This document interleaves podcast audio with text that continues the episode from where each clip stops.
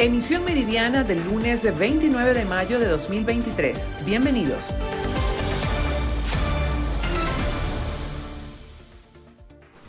Sí, gracias por el contacto y un saludo a quienes a esta hora sintonizan la emisión meridiana de noticias BPI TV. Nosotros nos encontramos desde la ciudad de Caracas, donde el día de hoy la Asociación Civil Convite presenta los resultados de su informe de victimización vejez en riesgo. Vamos a conversar con Francelia Ruiz, ella es directora de proyectos de Convite. ¿Qué contiene este informe exactamente?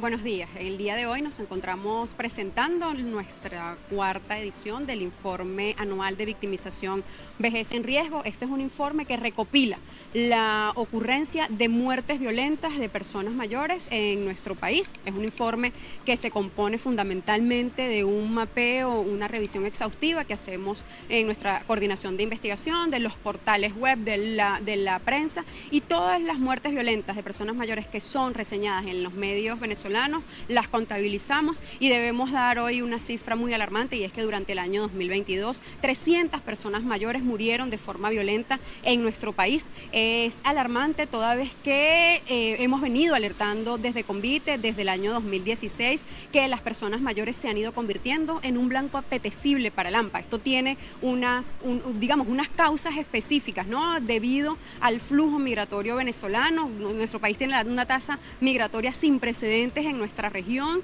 y este es un flujo migratorio que fundamentalmente se ha llevado a las personas en edad productiva y esto ha significado que las personas mayores se han quedado atrás, han ido transitando del síndrome del nido vacío, el fenómeno de la vejez abandonada y ahora que las personas mayores se encuentran en situación de soledad son víctimas de robos y en estos robos fundamentalmente ocurren las muertes, ¿no? De las muertes violentas documentadas, un porcentaje que supera el 50% fueron personas mayores que fueron víctimas de un robo en sus propias casas y en, esa, en la ocurrencia de ese incidente de seguridad perdieron la vida.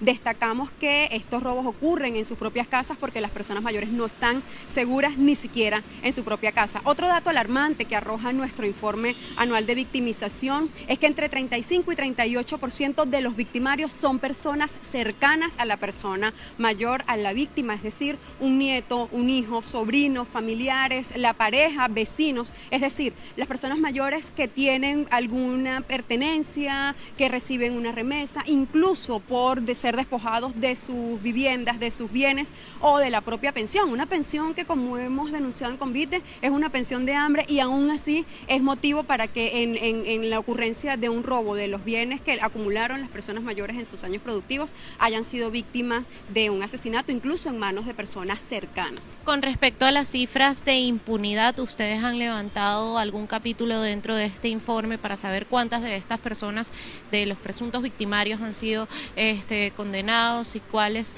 eh, continúan realizando su vida en la calle.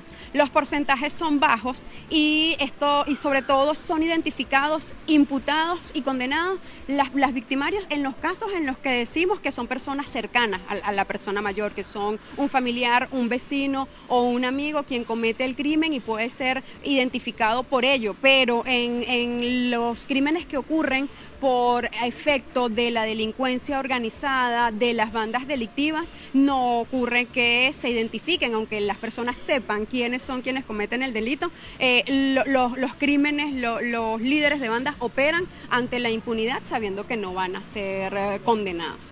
Palabras de Francelia Ruiz, directora de proyectos de Convite, que reflejan la situación de vulnerabilidad de los adultos mayores en Venezuela con motivo del Día Nacional del Adulto Mayor. Varios jubilados y pensionados han salido a las calles, tanto de Caracas como de otros estados del país. Veamos a continuación cómo han sido estas protestas en las regiones.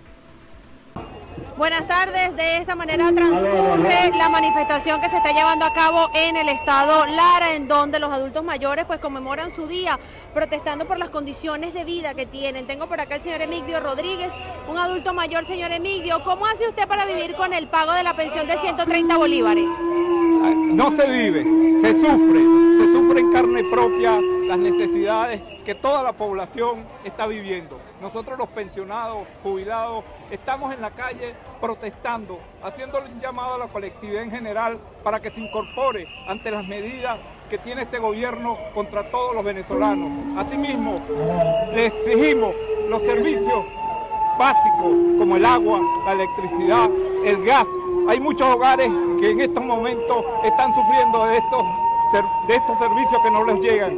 Por eso nuestra protesta en el día de hoy, el Día del Adulto Mayor, un día fundamental para todos los venezolanos. Hoy somos ejemplo y le hacemos un llamado a la juventud y a la colectividad en general, porque en los hospitales se nos están muriendo muchos eh, pensionados y jubilados por no tener los recursos que verdaderamente. Asimismo, la necesidad de la alimentación que no llega a los hogares y que lamentablemente nosotros, los venezolanos, nos, tienen arrinconados. Pero vamos a salir de esta. Nosotros estamos seguros que con la incorporación de la sociedad civil saldremos de esta situación tan deplorable que nos tiene a nosotros los venezolanos. Muchísimas gracias. Esto es parte de esta protesta que están llevando a cabo los adultos mayores en Barquisimeto. Es una marcha que salió desde la Plaza Altagracia que tiene como destino final la Inspectoría del Trabajo, donde van a introducir un documento nuevamente hablando sobre el incremento en la pensión que están exigiendo desde hace muchísimo tiempo y que el Ejecutivo Nacional no ha dado respuesta. Desde el Estado Lara reportó para ustedes Andreina Ramos. Amigos de BPI TV, el día de hoy nos encontramos en la Plaza Bolívar del Estado Mérida, donde los trabajadores públicos del país se han concentrado para manifestar nuevamente. Vamos a escuchar las declaraciones del presidente de la Asociación de Profesores de la Universidad de los Andes, Virgilio Castillo. Conmemorando el Día del Adulto Mayor, hoy estamos nuevamente los gremios en las calles de Mérida protestando mm, por la situación laboral de los trabajadores del país. Recordemos que desde hace muchos meses ya estamos en la calle, mm, prácticamente en una protesta semanal, eh, exigiendo los derechos laborales de los trabajadores del sector público. En ese sentido, en nuestro caso, mm, en el esquema del Comando Intergremial Universitario, se ha diseñado una jornada de protesta para acompañar a los gremios eh, del Estado Mérida con el propósito de seguir haciéndonos sentir y mostrar nuestro descontento por la precaria situación salarial. Hemos visto cómo los últimos anuncios realizados en materia salarial, por supuesto, lo que han hecho es profundizar la precariedad del salario al generar cada día mayores bonificaciones de la estructura salarial, lo cual se ha denunciado tanto en organismos nacionales como internacionales, que finalmente lo que está terminando es por destruir aún más el poder adquisitivo del salario. No conforme con esto, también se destruyó todo el, esquema mm, o los mecanismos de seguridad social que teníamos los trabajadores del sector público, razón por la cual sobran las razones, sobran los motivos para estar en la calle y hoy estamos nuevamente acompañando a todos los gremios y sindicatos del Estado. Muchísimas gracias por las declaraciones, amigos de BPI TV. Es parte de la información y de la protesta que se registra desde la Plaza Bolívar del Estado de Mérida. Reportando desde la ciudad andina, soy José Gregorio Rojas, BPI TV. Saludos, muchísimas gracias por este contacto. En el estado Trujillo los adultos mayores se concentraron desde la Defensoría del Pueblo donde entregaron un documento para exigir salarios dignos y remuneraciones efectivas que alcance para el mantenimiento de su vida. Vamos a escuchar lo que nos dijeron. Hoy estamos conmemorando el Día del Adulto Mayor. Nosotros queremos expresar al pueblo, a Venezuela y al Estado Trujillo lo que nos está afectando y que se está pisoteando el artículo 91 de la ley de, la Constitución de la República Bolivariana de Venezuela. Estamos explicando con esta pancarta que eh, él está violando el artículo 91. ¿Por qué lo está violando? Porque no se nos está dando un, salario suficiente que está ahí, que se debe pagar un salario, salario suficiente, que nos permita vivir con dignidad, nosotros mismos y la familia. Nosotros eh, aquí estamos expresando con, los recortes de los medicamentos que tenemos que comprar y el plato vacío, con la lengua afuera, porque tenemos hambre y miseria. Recibimos 130 bolívares de salario mínimo, que serían 5 dólares. Y la canasta básica, se tiene que tener referencia, la canasta básica está en 510.88 dólares el día de hoy. Quiere decir que nosotros estamos pasando hambre, necesidades básicas que tenemos, sobre todo los medicamentos y el sistema de salud deteriorado. Entonces, eso es lo que estamos nosotros conmemorando el día, pero reclamando el, un salario justo porque no tenemos ese, ese beneficio y nos está deteriorando. Importante destacar la asistencia por parte de los adultos mayores y también trabajadores jubilados y pensionados de cada una de las dependencias públicas, acompañados también por administrativos y docentes. Es la información que tenemos desde el Estado Trujillo, les reportó Mayra Linares. Establecemos el presente contacto desde el estado Zulia. El día de hoy precisamente se conmemora el Día del Adulto Mayor y es por esta razón que ellos han realizado una concentración en las puertas del Palacio de Justicia. Su nombre y apellido. Carlos Petit. Señor Carlos, el día de hoy están en las puertas del Palacio de Justicia por primera vez. ¿Cuál es la exigencia? El Poder Judicial es el garante del cumplimiento de la Constitución y este gobierno se ha caracterizado por violar totalmente la Constitución. Nosotros hoy vamos a consignar un documento al juez que esté, al, secretario que esté, para solicitarle la intervención del Poder Judicial y obligar al gobierno, si es que existe independencia de poderes, obligar al gobierno a que cumpla con los artículos 81, 89 y 91 de la Constitución. Eso es lo que estamos buscando en el día de hoy, porque el gobierno se robó, se robó los fondos de cotización del Seguro Social y por eso no permite mejoramiento de las pensiones, no se permite tal, y además se robó los fondos de los, jubilados de PDVSA, se han robado todo y no han tenido dinero para cumplir. Aquí el pensionado y el trabajador estamos condenados a quedarnos sin salario porque a la medida que va subiendo el dólar ya la pensión está en cuatro. Dentro de dos meses desaparece y nos van a querer mantener con bonos que no son nada beneficiosos para los trabajadores ni para los jubilados. Perfecto, bueno, muchísimas gracias. Son parte de las declaraciones de los presentes en esta concentración que se está llevando a cabo en el centro de la ciudad de Maracaibo. Con esta información despedimos este contacto. Reportó María Carolina Quintero. Buenas tardes, el contacto que hacemos hoy desde la isla de Margarita iniciando la semana, estamos frente a la Defensoría del Pueblo ubicada en la Asunción Capital del Estado de Falta. Aquí se han concentrado los trabajadores jubilados, pensionados y adultos mayores, han entregado un documento ante la Defensoría del Pueblo y vamos a escuchar el contenido de este documento y cuáles son las exigencias del momento. Muy buenos días, mi nombre es Clarisa Blanco, representante ahorita de todos por lo visto. Nosotros estamos aquí frente a la Defensoría del Pueblo por lo siguiente. Queremos que la Defensora del Pueblo nos dé respuesta a los diferentes documentos que nosotros hemos entregado por toda la situación que están pasando todos los trabajadores activos y ahora jubilados y pensionados. Entonces, se han, se han entregado documentos por la CTV, FETRA Esparta, por los gremios, este, por los sindicatos y no hemos obtenido todavía ningún tipo de respuesta. ¿Cuál es la exigencia que están haciendo? Sé que se basan en el artículo 91 de la Constitución, pero digamos en general, ¿qué pedirían o en qué insisten? Nosotros estamos insistiendo hoy, hoy, hoy porque es el Día del Adulto Mayor, ¿verdad? Se está haciendo la exigencia o el pedimento al señor Maduro, y está contentivo en el, en el, en el documento, que por favor se dignifique el salario de todos nosotros, sobre todo los del adulto mayor. Nosotros el adulto, los adultos mayores no somos material de desecho, nosotros somos talento, experiencia y sabiduría. Así lo dice la pancarta mía. ¿Hubo inconsistencia en estos pagos que se han hecho después del Se han hecho inconsistencias en los pagos. O sea, si tú sacaste como presidente un, instructivo en una gaceta oficial en donde tú nivelas los salarios tanto de los activos como de los jubilados, ¿por qué no se cumple? O sea, se debería de cumplir. Entonces hay inconsistencia en los bonos de guerra económica en donde el activo percibe un poco más que el jubilado. Eh, por ejemplo, el bono de guerra económica para los activos son 1.225 y el de los jubilados este, 700, ahorita 50, porque nos quitaron 20, al pensionado 525.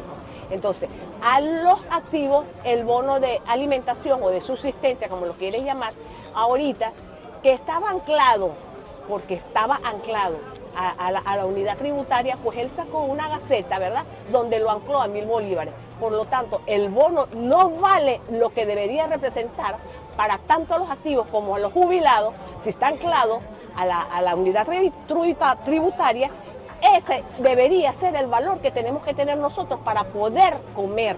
Ahora, si no el anclo a mil bolívares, imagínate tú que representan mil bolívares que son menos de 40 dólares. Otra de las situaciones que también los adultos mayores vienen planteando es que producto de la migración, ellos han tenido que hacer cargo de los nietos y ante la situación económica, por supuesto que es insostenible. Desde la isla de Margarita, Ana Carolina Arias. En San Juan de los Morros, capital del estado Guárico, los jubilados y pensionados también salieron a protestar para exigir a la administración de Nicolás Maduro mejores ingresos. Aseguran que con 130 bolívares, al menos en esta zona llanera del país, solo pueden comprar un kilo de queso. Irrisorio el aumento salarial que le han dado a los jubilados, que le han dado a los pensionados y estamos en pésimas condiciones salariales. ¿Cuáles son esas condiciones? Bueno, actualmente un jubilado no goza de ciertos servicios y su salario no le alcanza más si no es para comprar un queso o un cartón de huevo o para trasladarse.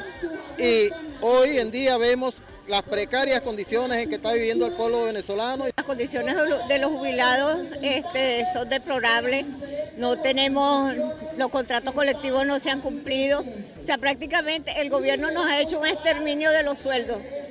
Nosotros que somos jubilados, enfermos, ya no nos alcanza ni para las medicinas.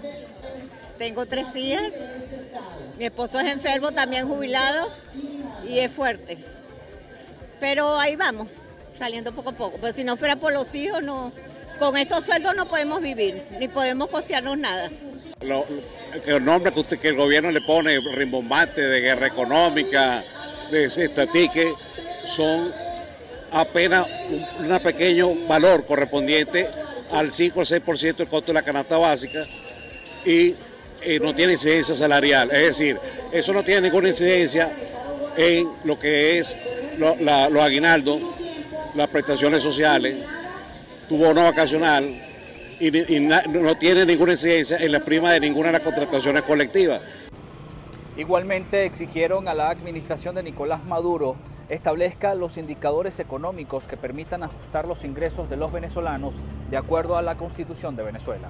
En Guárico, Venezuela, Jorge González. El presidente de Brasil, Luis Ignacio Lula da Silva, recibió con honores de Estado a Nicolás Maduro, quien visita Brasilia por primera vez desde 2015 con motivo de la cumbre suramericana. Aunque ha sido calificada como visita de trabajo, Maduro recibió a su llegada ciertos honores de Estado y fue esperado por Lula en lo alto de una rampa que conduce a la primera planta del Palacio de Planalto, en la que medio centenar de soldados con uniformes históricos formaron un pasillo de bienvenida. Lula ha invitado para este martes a los presidentes de unos 10 países suramericanos, entre ellos Argentina, Bolivia, Chile, Colombia, Ecuador, Guyana, Paraguay, Perú, Surinam y Uruguay para una cumbre regional. Según informó el gobierno brasileño, Lula y Maduro tendrán una reunión privada a la que luego se unirán miembros de ambas administraciones y más allá de los asuntos bilaterales, analizarán también el proceso de diálogo interno en Venezuela de cara a la realización de elecciones en 2024. Elecciones generales el 23 de julio. El presidente del gobierno, Pedro Sánchez, ha anunciado el adelanto electoral tras los resultados de los comicios locales y autonómicos que han sido negativos para el Partido Socialista. Acabo de mantener eh, un despacho con Su Majestad el Rey, en el que he comunicado al jefe del Estado la decisión de convocar un Consejo de Ministros esta misma tarde para disolver las Cortes y proceder a la convocatoria de las elecciones generales en uso de la prerrogativa que la Constitución atribuye al presidente del Gobierno. La victoria que se ha celebrado en la sede del Partido Popular ha provocado que el presidente del Gobierno y líder de los socialistas mueva ficha. Y aunque las votaciones de ayer tenían un alcance municipal y autonómico, el sentido del voto traslada un mensaje que va más allá. Y por eso, como presidente del Gobierno y también como secretario general del Partido Socialista, asumo en primera persona los resultados y creo necesario dar una respuesta y someter nuestro mandato democrático a la voluntad popular. El presidente del Gobierno ha señalado que convoca este lunes un Consejo de Ministros para disolver las cámaras para que los españoles tomen la palabra. Las elecciones van a coincidir con el periodo en que España asumirá la presidencia de turno de la Unión Europea.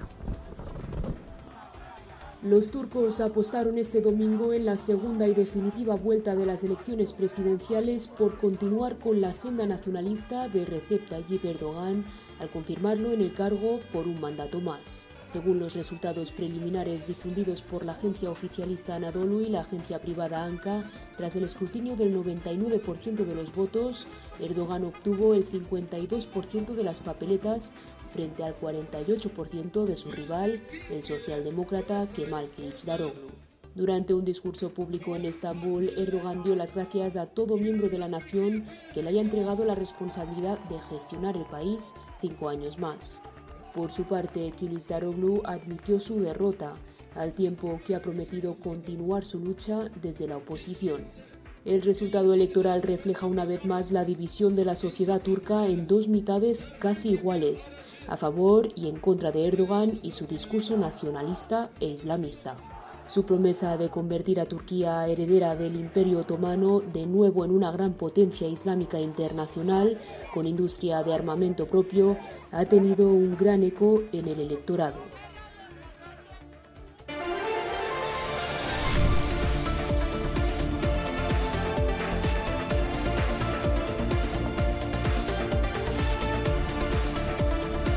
Hasta aquí la emisión meridiana de noticias BPI TV. Gracias por acompañarnos.